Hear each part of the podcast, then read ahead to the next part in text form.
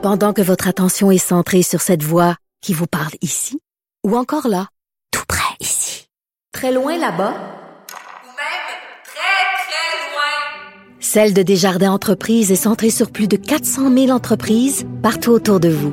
Depuis plus de 120 ans, nos équipes dédiées accompagnent les entrepreneurs d'ici à chaque étape pour qu'ils puissent rester centrés sur ce qui compte, la croissance de leur entreprise.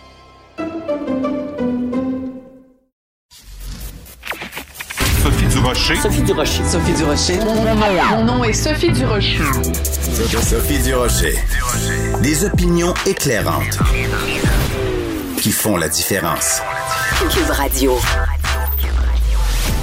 Bonjour tout le monde, très content de vous retrouver en ce beau mardi 5 janvier. Euh, écoutez, vous savez que euh, en 2020 et euh, ça avait commencé en 2019, mais cette euh, notion de d'inclusion, euh, de parité, les hommes et les femmes, il faut toujours faire attention. tu sais, l'écriture inclusive, citoyen, citoyenne, québécois, québécoise ben il y a un, représentant démocrate aux États-Unis qui a poussé ça un petit peu plus loin. Vous savez quand on finit une phrase, quand on fait une prière ou quand on une incantation religieuse en disant Amen. Lui, il a rajouté Amen and a woman. C'est très, très inclusif. On va écouter ça. C'est donc euh, Emmanuel Cleaver, qui est un démocrate du Missouri. Il était, euh, il faisait une petite euh, prière au moment où il a été donc introduit au 17e Congrès des États-Unis. On écoute ça, un extrait. May the Lord lift up the light of his countenance upon us and give us peace. Peace in our families, peace across this land. And dare I ask, O Lord, peace even in this chamber, now and evermore.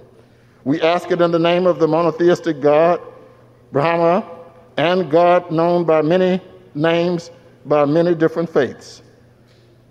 Amen and a woman. Bon, il y a juste un petit problème, c'est que Amen, ça a absolument rien à voir avec les hommes ou les femmes. Donc, c'est un petit peu absurde d'avoir rajouté Amen and a women. Mais je me pose aussi la question, qu'est-ce qu'on a d'affaire à invoquer Dieu dans la législature? Euh, c'est un petit peu pour ça qu'on se bat pour la loi 21, qu'il y a des gens qui se battent pour la loi 21 au Québec, une séparation entre l'État et la religion. Donc moi, quand j'ai vu qu'il y a quelqu'un à la Chambre des représentants aux États-Unis qui faisait une prière, c'est pas le temps le fait qu'il ait dit "Hey woman" à la fin qui m'a euh, interloqué, c'est simplement le fait qu'il y ait une prière puis qu'il parle de Dieu de cette façon-là à la Chambre des représentants. Quand j'ai vu ça, j'ai poussé un grand "Ben voyons donc".